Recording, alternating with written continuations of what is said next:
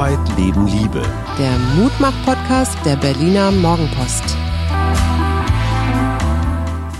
Hallo und schönen guten Tag. Hier sind wieder wir, der Mutmach-Podcast der Herzen aus Schöneberg. Mein Name ist Suse Schumacher und mir gegenüber sitzt der, na, wie geht's dir jetzt gerade? Wie würdest du mich beschreiben von einem Meter Entfernung? Ich würde sagen, äh, von emotional, alles war heute alles schon da. Ja, ich habe eine, eine breite Dusche gekriegt. Ähm, für alle, die es noch nicht mitbekommen haben sollten, ich habe für Spiegel Online ein Interview mit Silvana Koch-Merin gemacht, frühere FDP-Spitzenpolitikerin, Europaparlamentarierin, die eine Brustkrebsdiagnose im vergangenen September, also im September 2019 hatte, dann Therapie, Chemotherapie, eine Brust amputiert. Inzwischen ist sie wieder wohlauf, ähm, leitet heute eine Konferenz in Reykjavik über Eine sehr spannende im Übrigen. ja, Frauen in Parlamenten, Frauen in politischen Machtpositionen, nennt sich so ein bisschen das Davos der Frauen, also diese Männerveranstaltung, die wir da aus den Schweizer Alpen kennen, in Island, der Heimat des, äh, der Gleichberechtigung. Und dieses Interview, das ich eigentlich ganz okay fand, hat mich zu einem alten, weißen und auch sonst völlig ekligen Menschen erklärt. Also im, Wesen, im Wesentlichen die Twitter-Reaktion. Ja. Der Dalai würde ja jetzt sagen, schwierige Zeiten in unserem Leben sind die beste Gelegenheit, innere Stärke zu entwickeln. Und äh, das tue ich auch und ich bin sehr dankbar. Insofern ist das tatsächlich ein richtiger Mutmach-Podcast heute. Ich bin wahnsinnig dankbar für dich, meine liebe Frau, weil du mir an den richtigen, an den richtigen Stellen jetzt auch so nach 30 Jahren gemeinsames Leben, du kennst mich halt gut. Und was war dein erster Hinweis noch? Damit alle auch erfahren, wie du mich da durchcoachst. Atmen ist das erste und das zweite ist, Gar nicht erst solche ganzen Twitter-Mails da lesen, also weil das macht ja eigentlich nur schlechte Laune. Ich habe ähm, das Interview natürlich inzwischen auch gelesen. hättest du das erwartet, dass das so, so viel Wut Nee, also so ganz so heftig hätte ich das nicht erwartet. Ich finde es auch ein bisschen schade, weil das eigentliche wichtige Thema, das ja in diesem Interview äh, ist, nämlich der Brustkrebs und auch den, der Umgang damit, äh, so ein bisschen hinten rüberfällt. Und das finde ich eigentlich das wirklich Tragische daran. Ja, und aus dem Werben für einen guten Umgang mit dieser Erkrankung. Und ich finde, sie ist ja sehr souverän in ihren, Ja. in ihren Antworten. Ja. Und in einem Interview, sorry, das muss ich jetzt mal als gelernter Journalist sagen, es ist durchaus üblich, dass der Interviewer eine manchmal auch vielleicht etwas übertriebene Gegenposition einnimmt, Ja, klar. ne, damit das Gespräch in Gang kommt. Ja, das ist ja auch genau, da hat sie ja dann auch eine Chance drauf zu reagieren und zu reden. Also man muss dazu vielleicht sagen, wir kennen beide Silvana Kochmerin schon länger. Insofern ist dieses Gespräch natürlich auch eins gewesen, dass jeder, der dich kennt und näher kennt, der weiß, du, du kannst manchmal sehr ähm, fordernde Fragen stellen. Das ist mein Beruf. Aber es ist auch dein Beruf und man, ich, ich weiß ganz genau, wie du die meinst. Aber das, wenn, wenn Menschen dann so aus dem Zusammenhang irgendwelche Sachen zitieren, dann wird es natürlich irgendwann nicht mehr normal, weil dann plötzlich sich die Nächsten drauf schwingen und mit kurzen Bemerkungen sich da also mit empören. Und ich glaube, das ist das eigentliche, was mich jetzt so gerade so überrascht und überrennt, ist diese heftige Reaktion. Also erstens nochmal zum Wir kennen uns. Ja, wir kennen uns, ich würde sagen, seit 20 Jahren. Also seitdem sie in der Politik war, ich im Journalismus. Ähm, wir kennen aber ganz viele Leute aus dem politischen Betrieb. natürlich. Ich meine, hey, ich bin 40 Jahre lang Journalist, ich bin 25 Jahre lang im politischen Betrieb, früher in Bonn, jetzt in Berlin. Natürlich kennt man da Leute und man kennt auch Leute näher und die einen sind einem etwas sympathischer, die anderen etwas weniger. Manchmal Ja. wundert man sich, in welchen komischen Parteien irgendwie ganz umgängliche Menschen sind. Ja. Ähm, so, also du hast mit Silvana zusammen ein Buch geschrieben, 2007, über Ja. neue Frauenrollen. Das Ja. Mhm. hieß Rabenmütter, glaube ich. Ne? Und was war da die These noch? Ging es ja auch darum, dass äh, so, ein, so ein Vorurteil abzubauen, das hier in Deutschland ja auch lange gängig war oder vielleicht auch immer noch ist, dass eine Mutter irgendwie äh, nach Hause gehört und die Kinder versorgen soll und, Und so, nicht ne? arbeiten darf, und nicht ne? arbeiten darf, weil ähm, das war äh, Silvana ist ja auch eine Mutter von drei Töchtern und die hat das natürlich auch erlebt. Äh, wie sie denn arbeiten gehen kann und Politik in Brüssel und Ja, ich weiß nicht was machen kann und ihre drei armen kleinen Töchterlein Mhm. und solche Sachen. Ne? Also Was mich wundert, und da interessiert mich deine Frage auch als Psychologin, ich fand diese Reaktionen auf das Interview waren natürlich dann auch so Twitter-like sehr zugespitzt, manche Klar. sogar ganz lustig. Und andere einfach nur, auch welche, die mich so direkt erreicht haben, einfach nur unter der Gürtellinie. Ja, Wo man natürlich. dann so ganz kurz überlegt, hm, ist das jetzt schon justiziabel? Geben wir das jetzt irgendwie zur Staat? Also Morddrohungen äh, waren nicht dabei äh, oder beziehungsweise ich habe noch nicht alles geguckt. Mhm. Diese Heftigkeit der Auseinandersetzung, ist das etwas, was gerade jetzt, ich sag mal im November, es wird düsterer, wir sind vielleicht alle noch in der Trump-Erregung, wir sind in der Corona-Depression, wir wissen nicht so richtig, wie wird dieser Winter überhaupt? Na, es ist ja auch so schön einfach, weißt du, ich ärgere mich über jemanden anders und dann kann ich all meinen ganzen, äh, meine Wut oder was auch immer rauslassen da und raushauen. Ne? Das ist ja, ich damit fange ich ja dann an, mich nicht mit mir selber zu beschäftigen, sondern hau auf irgendwas anderes drauf. Und ich glaube, ja, sicherlich diese äh, derzeitige schwierige Situation jetzt von Corona äh, und der November, die machen dann sicherlich noch einen drauf. Was mir wirklich Kraft gegeben hat, war, dass echt gute Frauen, starke Frauen, emanzipierte Frauen ähm, sich gemeldet haben bei mir, auch Kolleginnen, Journalistinnen und haben gesagt, ey super, genauso muss man so ein Interview führen. Du kannst doch nicht immer so die erwartbaren oder zarten Fragen stellen, sondern natürlich musst du auch die Rolle des Stereotypen alten weißen Mannes hier und da einnehmen, weil das ist nun mal das gängige äh, oder immer noch leider gängige Denken und, Ja. und, und Handeln vieler. Natürlich. Ähm, und das fand ich, fand ich relativ äh, ermutigend, was mir wirklich Schwierigkeiten bereitet und ich weiß nicht, wie ich damit umgehen soll. Bei den ganzen vielen Beleidigungen sind vielleicht auch hier und da durchaus ernste Fragen oder Anmerkungen. Und zu denen würde ich mich gerne äußern. Ja. Nur ich müsste wirklich einen riesigen Berg von wirklich von bösartigem durchsieben, um diese paar guten Fragen zu finden. Und ich bitte um Verständnis an alle, äh, dass ich das nicht tue. Nee. Ist das nicht eigentlich, das mh, müsste ich mich dem jetzt nicht stellen, diesen ganzen Beleidigungen? Darf ich das einfach Ich finde, ich finde ja ehrlich gesagt nicht, Okay. weil äh, klar, ich meine, wir sind ja immer hier immerhin noch in einem Land, wo Journalismus eben auch ähm, schwierige, sperrige Fragen stellen darf und ähm, ich finde, da muss man sich jetzt nicht für rechtfertigen, warum du die Fragen so gestellt hast, wie du sie gestellt hast. Also Gut, ich meine, Silva. Silvana sagt ja selber, dass wenn Menschen von jemandem erfahren, dass sie oder er Krebs hat, verstummen sie oft. Und das ist Ja. ja, auch genau der Punkt. Also diese Empörung, ach, da ist diese Arme und da wird sie so zum Opfer gemacht. Und das Mhm. finde ich, das wird diesem Interview überhaupt nicht gerecht, weil im ist Gegenteil, super sie ist stark, oder? total stark, ja. Genau. Und so ist sie dann plötzlich so das arme äh, Frauch, Fraulein, das da wieder mit äh, äh, sexistischem oder ich weiß nicht was äh, überzogen wird. Und ich weiß, ähm, aber vielleicht kann man das, ja, ich, ich, ich glaube, dass die die beste Haltung ist jetzt wirklich entspannt, tief durchatmen. Äh, Viktor Frankl, mein Lieblingspsychologe, hat Ja. gesagt, was Licht geben soll, muss Brennen aushalten. Okay, dann halte ich jetzt mal ein bisschen Brennen aus und ich weiß nicht, ob meine Funzel genügend Licht spendet. Aber trotzdem, was mich, ähm, was mich umtreibt, auch dieser Tage, ist die, die Bereitschaft zu so einer haltlosen Empörung. Und Ja. ich, ich erinnere mich an 2016, als Donald Trump gewählt worden ist. Da haben wir Journalisten und auch die Social Media Community, wir haben uns überboten in Endzeit-Fantasie.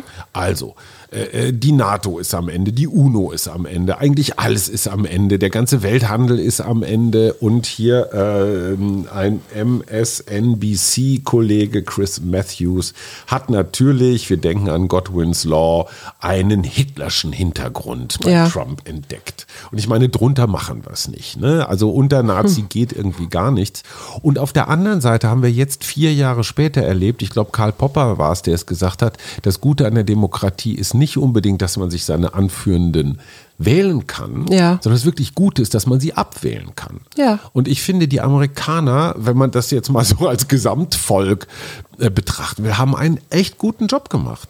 Die haben stundenlang bei widrigsten Umständen in Schlangen gestanden, die haben gewählt, es gab noch nie so eine hohe Wahlbeteiligung. Noch nie hat ein Kandidat so viel Stimmen geholt, 75 Millionen wie Joe Biden. Also der hat sogar ähm, äh, Obama noch überflügelt. Und es zeigt doch auch, dass dieses demokratische System echt geächtzt hat und, Ja. und, und uh, aber es hat gehalten. Ja. Und die Menschen haben, und das soll Demokratie, ihren komischen Anführer abgewählt. Und das zeigt auch, ja, natürlich musste man 2016 sagen, ach du Schreck, da kommt jetzt was auf Was uns kommt zu. da jetzt? Oh Gott, ja. Ja, aber die gute Nachricht, es hat gehalten. Es zeigt aber doch auch ein ganz klein bisschen mehr Gelassenheit in der allgemeinen Debatte wäre echt von, von Sinn, weil ich habe das Gefühl, je mehr wir immer in jedem Scheiß den Untergang heraufbeschwören, sehen wir die wahren Probleme nicht mehr. Nee, vor allen Dingen, wir fangen dann auch an, so zu denken, ne? als ob es nichts anderes mehr gäbe oder so. Und es ist ja nicht so, dass das Leben jetzt nur Untergangsstimmung beinhaltet, sondern im Gegenteil, es gibt ja genauso viel schöne Sachen oder wenn nicht sogar noch mehr. Ich würde mich sowieso ähm, dich nochmal fragen wollen, hat dich, was hat dich denn daran am meisten überrascht an dieser Debatte eigentlich? Also erstmal, dass sie überhaupt aufgekommen ist, weil ich fand das ein, naja, ein ordentliches Interview. Es ist jetzt nicht preisverdächtig, aber es war okay. Mhm. Und es hat äh, Silvana Koch-Merin autorisiert, wie sich das gehört. Na ja, klar. Es hat die Ressortleiterin bei Spiegel Online redigiert und ins Blatt gehoben. Mhm. Es ist zeitgleich in der Berliner Morgenpost auf Papier erschienen. Christine Richter ist dort eine Chefredakteurin Mhm. Ja. und du bist auch noch meine Frau. Ja. Also es gab Gut, ich bin vielleicht eingenommen, weil ich deine Frau bin. Okay, alles klar. Aber es gab im Wesentlichen vier Frauen und keinen einzigen Mann. Vier Frauen, die mit der Verarbeitung oder Bearbeitung oder Bewertung dieses Interviews befasst waren. Und die haben gesagt, ja, okay, einmal Blondine hätte man sich sparen können. Okay, geschenkt. Ja. Aber niemand hat gesagt, ach du Schreck, da geht jetzt aber ein Riesenshitstorm Ja, los. ja. Das hat keiner damit gerechnet. Aber es sind ja dann auch auch nicht. wahrscheinlich häufig Leute, die dich sowieso schon nicht mögen und dann ist das so ein schönes gefundenes Fressen, um da nochmal reinzuhauen. Und bei Twitter wissen sie ja alle, du bist bei Twitter und äh, du kriegst das dann ja mit, wenn man so reagiert. Ich fand ja noch dieses, kennst du dieses Sprichwort, die erste Regel, wenn du dich in einem Loch wiederfindest, hör auf zu buddeln. Hör auf zu strampeln. Und das Ja, ist auch ja, genau das, absolut. was ich, was ich dir raten würde. Also äh, bring dich da in Sicherheit. Eben lest die Nachrichten nicht, ähm, äh, sondern guck eher vielleicht, äh, was ist denn das Positive daran? Also das erste Positive finde ich, ähm, dass die, äh, die gute Silvana Koch-Merin, der ja jetzt, ich sag mal so in der Blasenerzählung, das arme, unterdrückte, vom Frauenfeind, also mir missachtete Opfer Alter weißer ist, Mann. Alter weißer Mann. Ähm, es wurde auch ganz viel über den Zustand meines Geschlechtsorgans übrigens, das habe ich dir noch gar nicht, oder ob du das mitgekriegt hast, also vielleicht könntest du dich dazu auch noch mal äußern. Ähm, aber Silvana, Silvana Koch-Merin hat auch etwas getwittert und zwar hat sie sich erstmal bedankt für die Anteilnahme und die unterstützenden Worte. Sie hat aber auch gesagt, äh, ich zitiere, ich habe auch gesehen, dass viele die Fragen im Interview als unangemessen empfinden. Hajo Schumacher, den ich seit vielen Jahren als unabhängigen und streitbaren Journalisten kenne, stellt Fragen, die ich als Ex-Politikerin von Stil und Inhalt her überhaupt nicht überraschend finde. Die Fragen sind provokativ, aber sie geben Gelegenheit, Vorurteile und Klischees aufzudecken und zurückzuweisen. genau. Und das finde ich, also ich meine, sie hätte ja jetzt einstimmen können in den großen Chor der, ich weiß nicht was, der Verurteilerin. naja, aber dann hätte sie das auch so nicht autorisiert. Nein, aber ich ne? finde das einfach stilvoll. Sie hätte sich auch gar nicht äußern müssen. Ne? Aber dass Nee. sie einfach nochmal sagt, ich habe das im vollen Wissen und äh, im besten Gehwissens gemacht. Ich habe es autorisiert. Meiner Meinung nach ein auf vielen Ebenen aufklärendes Gespräch. Ja. Und das finde ich genauso gut wie den vielen Zuspruch, den ich bekommen habe. Mich haben lange nicht mehr so viele Kollegen und Kolleginnen angerufen und haben gesagt, hast du einen guten Job gemacht. Mhm. Ja? Eine linken Politikerin rief an und sagte, oh, jetzt hast du auch die Genderpolizei an der Backe. Vielen Spaß. ähm, das nur aus dem unsachlichen Teil. Was mich tatsächlich, und ich habe das in meinem Buch noch versucht, irgendwie nicht ganz so schlimm zu sehen. Ja. Aber was mich wirklich wundert, ist, man kennt diese, diese Mobs oder diese Blasendebatten ich habe die im Wesentlichen von rechts wahrgenommen. Mhm. Also seit dem, seit diesem, ich sag mal, Migrationswinter 2015, 2016 waren es doch im Wesentlichen so AfD-Kreise, die dann so losgeprügelt haben. Mhm. Und das war auch alles sehr, sehr argumentfrei und sehr, sehr persönlich. Also ja. Leute wurden richtig niedergemobbt. Ne? So Klass Klassenkeile hieß das früher. Und jetzt die Menschen, bei denen ich finde, dass sie sich wirklich für gute Ziele engagieren, nämlich Gleichstellung, Rolle der Frau und so weiter, mhm. haben genau die gleichen beschissenen, Entschuldigung, Umgangsformen ja, ja. wie die Rechten. Und ich ja. finde, hey, Michelle Obama hat alles Wesentliche gesagt. When they fly low oder go low, we go high. Ja. Da passt äh, ganz gut das Buch, das ich ja gerade lese, nämlich von Philipp Hübel. Mhm. Der ist Philosoph und der hat ein Buch geschrieben über die aufgeregte Gesellschaft und darüber, wie Emotionen unsere Moral prägen und die Polarisierung verstärken. Und ich finde, das passt da ganz gut rein. Und der beobachtet im Netz auch eine Retribalisierung. Das heißt, eigentlich in unserer progressiven Gesellschaft mhm. legen wir zwar insgesamt weniger Wert auf Autorität und Loyalität und sind dadurch vielleicht weltweit weniger kollektivistisch, mhm. aber im Netz dreht sich das gerade wieder, wieder um. Und äh, da bilden sich dann quasi moderne Stämme und die Radikalisierung der etablierten, neue Rechte gegen alte Linke mhm. und Veganer gegen Fleischesser und Fahrradfahrer gegen Autofahrer ja. und so weiter und so fort. Das finde ich ganz interessant, weil er mit Moral argumentiert. Und Moral ist sowas, wie auch Werte. Das ist etwas, was wir eben auch schon sehr früh lernen und was mhm. sich dann spaltet einmal in die Traditionalisten und dann die anderen nennt er dann die Kosmopoliten. Mhm. Ne? Und er schreibt ganz gleich, wie egalitär die Gesellschaft ist. Wer aus dem Blickwinkel seiner Stammesidentität lang genug hinschaut, wird irgendwo immer Nachteile für die eigene Gruppe und moralische mhm. Verstöße bei den anderen Gruppen entdecken. Und das, was er eben sagt, was wir dringend wieder brauchen, ist von Angesicht zu Angesicht miteinander streiten. Ja, Nämlich Punkt. nur dann haben wir die Chance, Gelassenheit zu entwickeln und zu erkennen, dass zum Beispiel ein Straftäter mit Migrationshintergrund nicht den Untergang des Abendslandes einläutet. Ich lese ja gerade parallel zu dir auch so ein, so ein Klugmenschenbuch von Amir Sen, einem der großen Einordner, Philosophen, Soziologen unserer Tage. Und der sagt, warum wir eigentlich gar keinen Kulturkampf haben. Der sagt, dieses, das, was äh, äh Hübel-Retribalisierung nennt, also zurück in die Stämme, ja. dass wir uns immer nur über ein Merkmal definieren. Also ja. die Blondine, der streitbare Journalist. Frauen und Männer, was ich auch ganz schrecklich finde. Wir ja, sind doch alles noch, Menschen. Genau. Und Zen sagt, wir bestehen aus ganz vielen Teilidentitäten mhm. und es ist total wirklichkeitsfremd, uns nur eine einzige rauszupicken und daran unser gesamtes Weltbild und naja, unser gesamtes klar. Leben aufzuhängen. Das ist total unterkomplex, führt aber zu diesem Stammesdenken. Was mich als Medienmenschen wirklich umtreibt, ist die Frage, wie kriegen wir wieder, ich sag mal, so eine gewisse, so einen gewissen Stil in die Debatte? Ja. Wie kriegen wir diesen Hass und manchmal auch diesen Zynismus daraus? Das geht total an meine eigene Adresse. Ich bin da auch nicht frei von. Nee, klar. Aber ich glaube, so Grundregeln guter Kommunikation äh, klingt so banal, aber darüber sollten wir eigentlich mal eine Wochenendsendung Das machen, machen wir, genau. Okay. Ich sage jetzt mal was Lustiges, nämlich Madame Tussaud hat sofort reagiert auf den Wahlausgang in USA und hat Herrn Trump in eine golfende Wachsfigur umgewandelt. Mit so einer das habe ich unfassbar geschmacklos lila-gelben Hose. Hose ne? ja, genau. Also er kann es tragen, finde ich. Das fand ich großartig. Und dann wollte ich noch sagen, es gibt eine sehr schöne Arte-Dokumentation über Kamala Harris, mhm. wer das eigentlich ist, mhm. wo sie herkommt, mhm. wie sie ihre Unterstützer gefunden hat, mhm. so mit ihrer Intelligenz. Die ist ja mhm. Staatsanwältin gewesen und äh,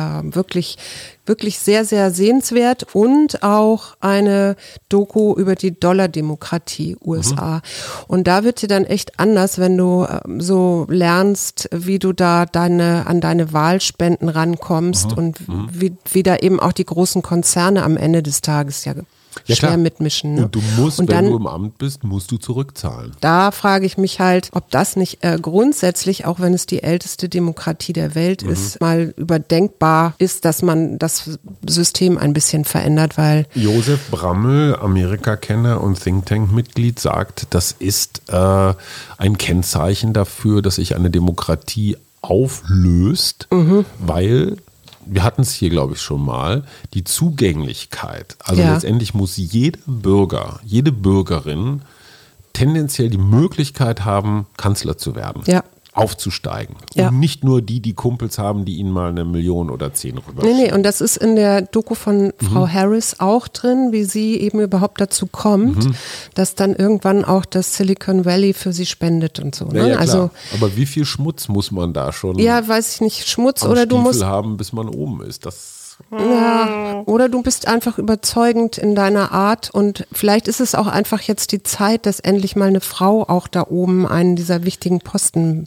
Es gibt nichts, was ich mir mehr wünschen würde, weil die These, Frauen regieren besser, gerade auch in der Corona-Zeit, ist, glaube ich, durch Zahlen durchaus belegt. Würde den USA mal ganz gut tun. Ja. So, ich möchte, dass du jetzt nochmal so eine richtig mutmachende Parole für den Rest der Woche raushaust. Ich versuche es auf dem Weg der auf dem Weg unserer Zettelchen. Ja. Was haben wir denn hier Schönes? Oh nee, das, das schmeiße ich jetzt wieder weg, weil das hatten wir. Ich, ich habe noch so einen, ich, ich liebe ja Viktor Fra Frankl und du weißt ja, dieses, es gibt ja dieses schöne Zitat, zwischen Reiz und Reaktion liegt ein Raum, ne? Aber er hat auch gesagt, man muss sich von sich selbst nicht alles gefallen lassen. Das finde ich toll. Ich habe nämlich gerade gezogen Synthese. Ich sag dir auch, was ich weggeschmissen habe. Ich habe Gehorsam. Wieso hast du was weggeschmissen? Naja, das hatte so eine doppelte Bedeutung. Ich habe wieder Gehorsam gezogen. Das hatten wir vor ein paar Tagen schon mal. Ja. Wir wussten damit nicht so viel anzufangen, weil uns das als ein bisschen wenig mutmachend erschien, gehorsam zu sein. Synthese ähm, bedeutet, was sagt das Buch? Handle so, dass alle dabei gewinnen. Nutze deine Kreativität und Sensibilität, um alle Teile zu einem einheitlichen Ganzen zusammenzufügen. Ich würde ja vorschlagen, wir lassen jetzt erstmal diesen Sturm, der da ja, weiß ich nicht, gerade rübergebraust ist, der ist ja auch eigentlich schon vorbei, einfach mal sich auslaufen und sich legen. Stattdessen machen wir gleich einen schönen Spaziergang, so wie wir das uns gerade wieder angewöhnt haben und genießen die frische Luft und ähm, Reden über was anderes. reden über was anderes und ersetzen uns in Erstaunen über diese tollen Gebäude, Plätze und Natur, die es hier in Berlin gibt. Schönen Abend. Und dann machen wir Synthese. Wir, Arbeit, Leben, Liebe. Der Mutmach-Podcast der Berliner Morgenpost.